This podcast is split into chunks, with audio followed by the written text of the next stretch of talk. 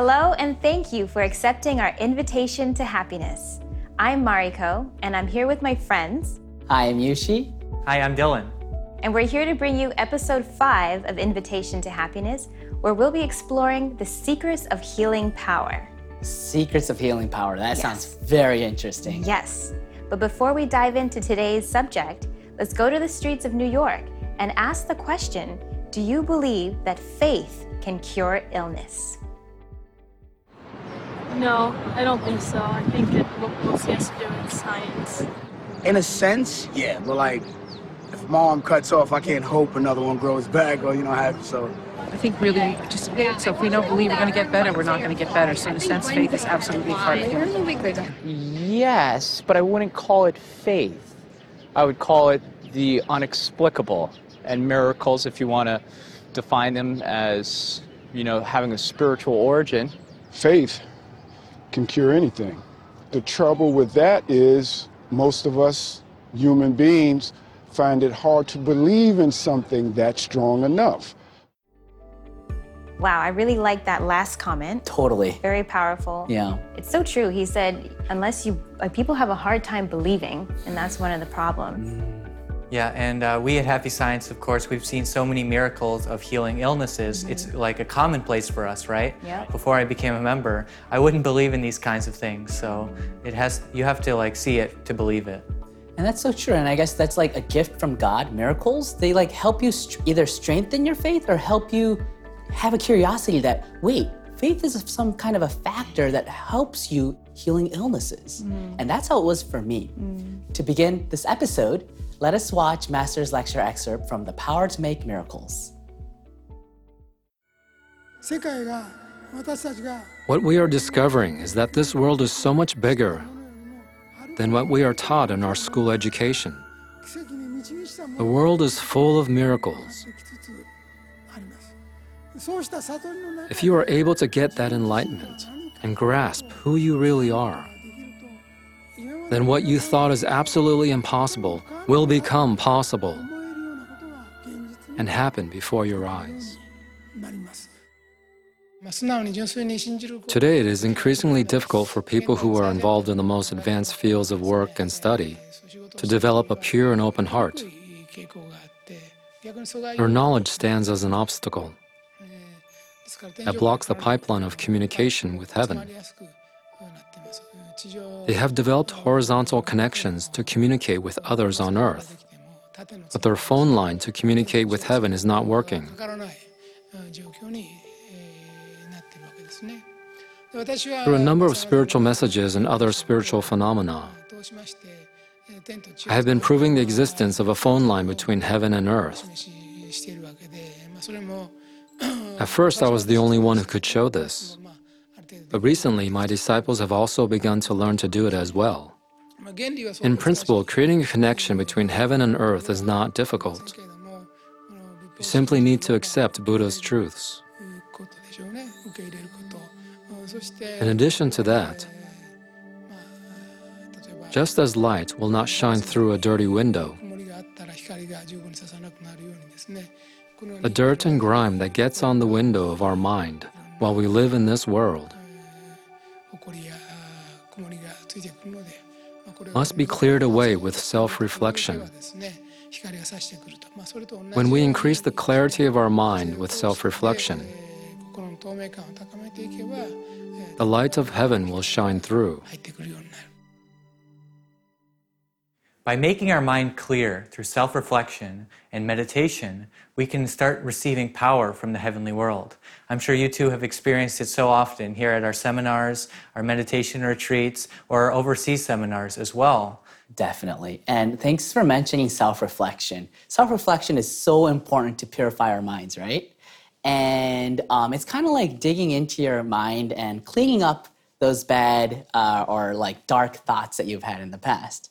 And sometimes here in Happy Science, you know how we have like a cleaning discipline? Mm-hmm. So we clean the temple, and while we're cleaning, we're thinking inside our minds, like we're also cleaning our minds or our past mistakes. If you can think of yourself in an ocean and there's mm-hmm. waves, uh, you're trying to keep above water and you're really paddling and in a way, you're making it worse. And if you mm. have an illness or something that you can't resolve, if you think about it way too much, you become too analytical. Then you can't, becoming too analytical also deprives light from coming into you. Sometimes when you just sit still, you will rise to the surface. Our bodies are capable of floating. Just be natural, in other words. So I think it's really important to, you know, have that time to stay calm and, and really allow light to come in instead of searching it and mm. pulling it in, but just letting it fall into you. My comment on that is that's so true, but also in like easier said than done, right? While you're in the midst of that illnesses, like in that illness, especially in these kind of times, it's so hard to keep a calm mind. And that's why I'm so thankful to Master that he gave us this um, sutra, the true word spoken by Buddha. This sutra really, you know, even in like the midst of deep hardships, it calms you down like magic. So next up is a video, a testimony from one of our members from Mongolia. In 2013, I had an illness on my skin which covered my entire body, and I suffered from it for six years. Doctors told me that medical science cannot cure this illness. In April this year, I went to the Happy Science Center in Mongolia and had been introduced to spiritual discipline. Since then, I began to recite the true words spoken by Buddha. Every morning, I prayed ardently to the Lord and recited the sutra. And it's funny, you know, from July, my skin illness began to disappear progressively. I would say 70% has gone away. So I was convinced I would be getting better. Then every morning, I have been participating in prayer and meditation at the Happy Science Center with other members and living a life of faith. My illness was actually getting better and better, and now has totally disappeared. This illness is called psoriasis. I found that Mr. Rockefeller of the US had the same illness. I think the origin of the illness in my case was that my soul became dirty and lost good control of my body. And then I met Happy Science and continued my spiritual discipline under the teachings of Lord El Cantare, Master Ryuho Okawa. So my soul has been cleaned up, I believe. At the center, we have a great Gohonzon, the altar. When I pray before it, I feel a warm breeze embracing and warming up my body.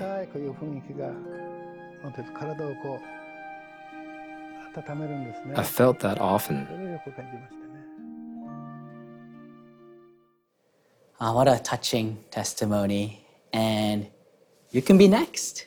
You can be the next one to uh, experience this miracle. My mother recently broke her hip and was in the hospital, and the doctors and the physical therapists were so impressed with her healing. My mom was just like sunshine in the entire hospital, and the nurses were excited to see her. So, you know, we created this kind of spiritual atmosphere in that room, and I think in that way, they, the nurses too, can see the differences between people who have faith and people who don't. Mm-hmm. So it's it's really a decision that you have to make. Do you mm-hmm. believe in your body or do you just believe in what they tell you about your body? Mm-hmm. The next lecture we're going to watch is called Revive Your Health The Definite Way to Health. Let's take a look. Although modern people are surely unable to believe this, in the religion of ancient Egypt, something called regeneration was performed. To explain exactly what this art of regeneration was, let us say, for example, your hand was cut off in a battle or whatever and is lost. Regeneration can be used to regrow this cut off lost hand. Surprising, I know. No one would believe this nowadays. When I looked into this spiritually, 霊的に調べてみた結果はですね、えー I found that they had used what is known as crystal power. They seem to have used power from crystal pyramid like structures. The healer, the one who performed the healing, had something much like a caduceus staff, the head of which was made of crystal, which was used to perform the healing. Whether an arm grows back or a leg grows back is easily visible, meaning if this were some sort of trick, it would have been quickly exposed. So this technique most likely did exist. This healing technique apparently has its roots in the age of Atlantis. And then it entered into Egypt from there, and then faded out of use from an unspecified point. In all likelihood, people unable to believe in it increased even among animals such as lizards. Some have the power to regrow lost parts of their bodies.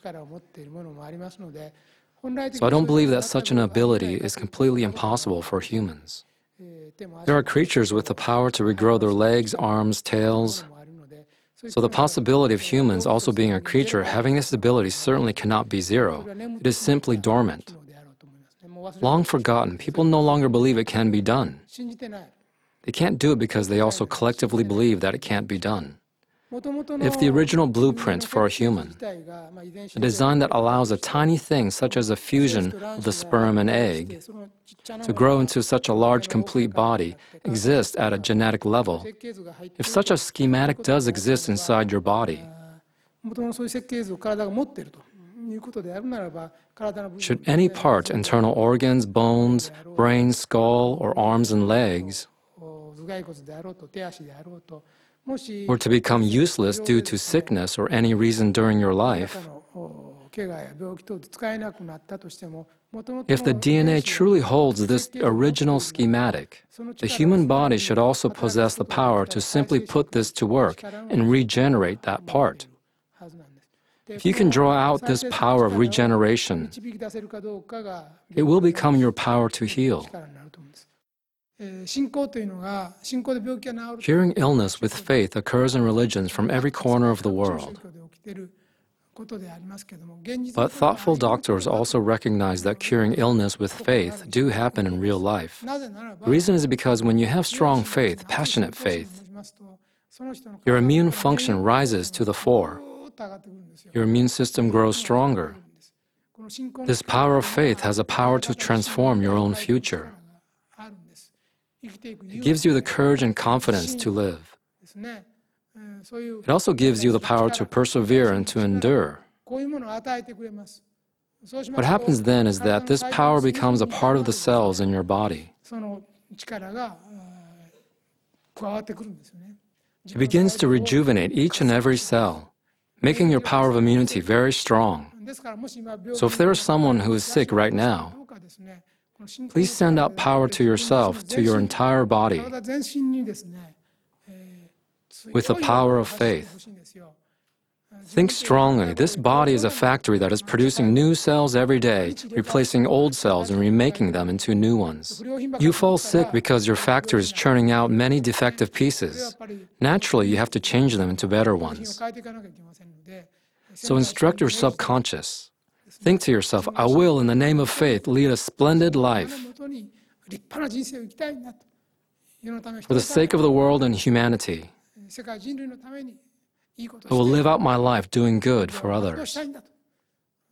So give me power. Strongly think this. That is very important. Believe in your body because God made it. It's amazing. Therefore, we already have that power inside. He said is lying dormant, which is so empowering. Mm-hmm. I guess like believing is the wake up call for that dormant power. Mm. Like you can't use science to wake that up. It's faith mm. that wakes up that dormant power. Mm-hmm. And um, it's so easy yet so hard. Why do human beings make this such a simple act so hard? Well, the, he says earlier, it's because we have this education Oh, that's completely opposite to hmm. it. For me, faith has an aspect of making me humble and to accept this power. And I think being hu- humility is such an important aspect of how should I say this? Yeah, it clears the pipes to be able to receive the light. And thanks for talking about the pipe, because the next video we'll be watching, it's about how meditation heals you. But uh, meditation is like, you know, connecting a pipe to heaven. So let's learn more about it from Master Okawa. Please know that your true nature is the spirit body. Gradually de emphasize the role your body plays. And think strongly that you are in essence your spirit body. In addition, every night before you go to sleep, meditate on the spirit body as a golden orb, on your true self as a spirit body that is like a perfectly round golden orb. Please meditate on this before you sleep at night. Your spirit body being like a golden orb means that it is perfect and flawless. I would like you to maintain the image that your spirit body is essentially the precious life given by God and that it is a perfect, flawless golden mass, a golden orb.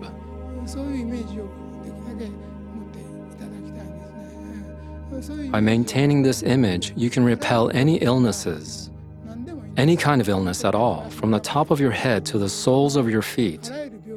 You will be able to fight back every illness. This self image as a golden orb is your true nature as a spirit body. When you die and return to the other world, you'll retain a human form for a while. However, when you awaken to a higher enlightenment, you will become a form of light energy, shining in gold like the golden orb. That is your true form. As you practice picturing your true form in this way, you'll gradually develop resistance to various illnesses or the ability to recover from them. When I was working as a cancer researcher, I was culturing, growing cancer cells every day for my experiment. And uh, cancer cells are quite fragile. I also cultured the normal cell by the cancer cells, and uh, I was amazed uh, looking, uh, finding out that uh, normal cells are very tough. Even though I let them um, sit in the incubator for three weeks without taking any care of them, they're alive. But the cancer cell, if I skip replacement of the, the media, even a single day, they, they all just die, oh, uh, die. So I was not sure how this could be applied in the physical body. But after I became a Happy Science uh, staff member, and I was taught by Master Ryuho Okawa, the founder of Happy Science, that cancer can be easily disappear. So I, I thought, yeah, exactly. It's vulnerable. So I just simply believed that the cancer can disappear. One time, when I was uh, working as a branch manager in Japan, uh, one of um, Happy business member's sister who got the ovary cancer came to see me at the temple, and she complained. So I told her, "Don't worry, it's can- cancer. Cancer, cancer will just disappear." And then she was hospitalized and for two or three weeks before she got actually got the surgical operation and the doctor just opened her belly and found nothing and uh, sutured back. And then i asked why did did it happen to you? And she just simply told me because you told me it will just disappear that i just simply believed you know?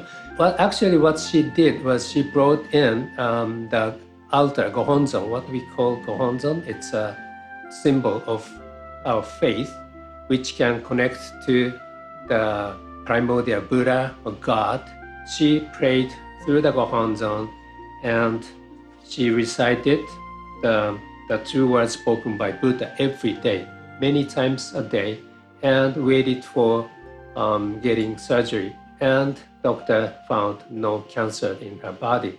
actually, before, uh, beside of this uh, recitation and the pray to gohonzon, she actually did what we call self-reflection. She tried to eliminate negative thoughts out of her mind, say grudge, hatred, or the not being able to forgive people.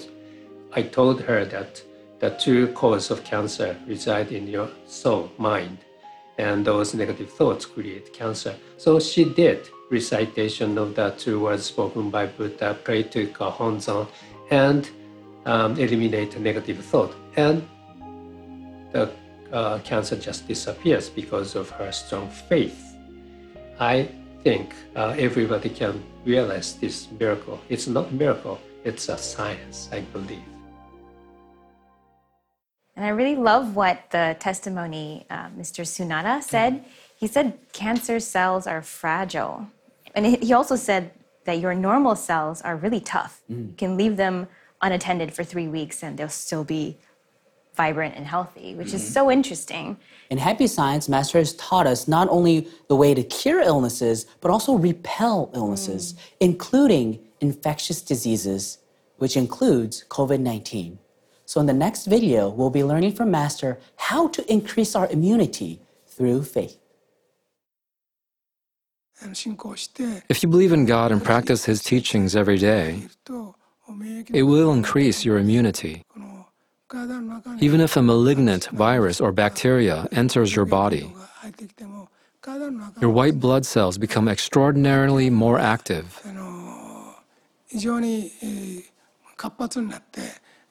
To combat the germs and viruses, your body has such a system where the white blood cells combat and eat up the malignant invader. The power of meditation can be effective too. There is a meditation where you see yourself enveloped with golden butter. It's the golden butter meditation. You imagine a block of butter on top of your head. This butter is golden and it gradually melts and seeps into you, on your skin and into your organs and everywhere, even into your bone marrow. You can fight against viruses with this meditation. The golden butter is granted by Buddha, and you put that on top of your head. And it gradually melts and seeps into your body. If you do this meditation many times or every day, the light will fill you, helping you defeat viruses.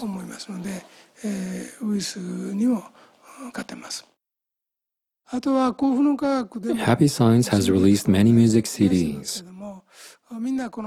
Anything in which I'm involved as a songwriter and composer has been received from heaven.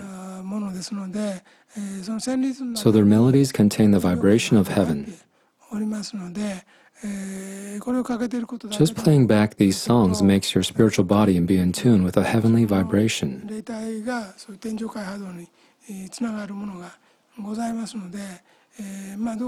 I truly recommend you to have time for listening to them.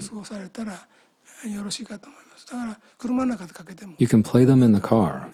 You would be more resistant to the infection. The viruses dislike them. Apparently, they dislike them and start to run away. Previously, when my daughter caught the measles, not the coronavirus, I felt tiny viruses moving en masse. When I tried to touch them, I felt these little tiny entities moving around. So I played the CD of the true words spoken by Buddha, and they actually started to run away. They don't like it, so it works. All viruses are not so different. They run away from what they dislike.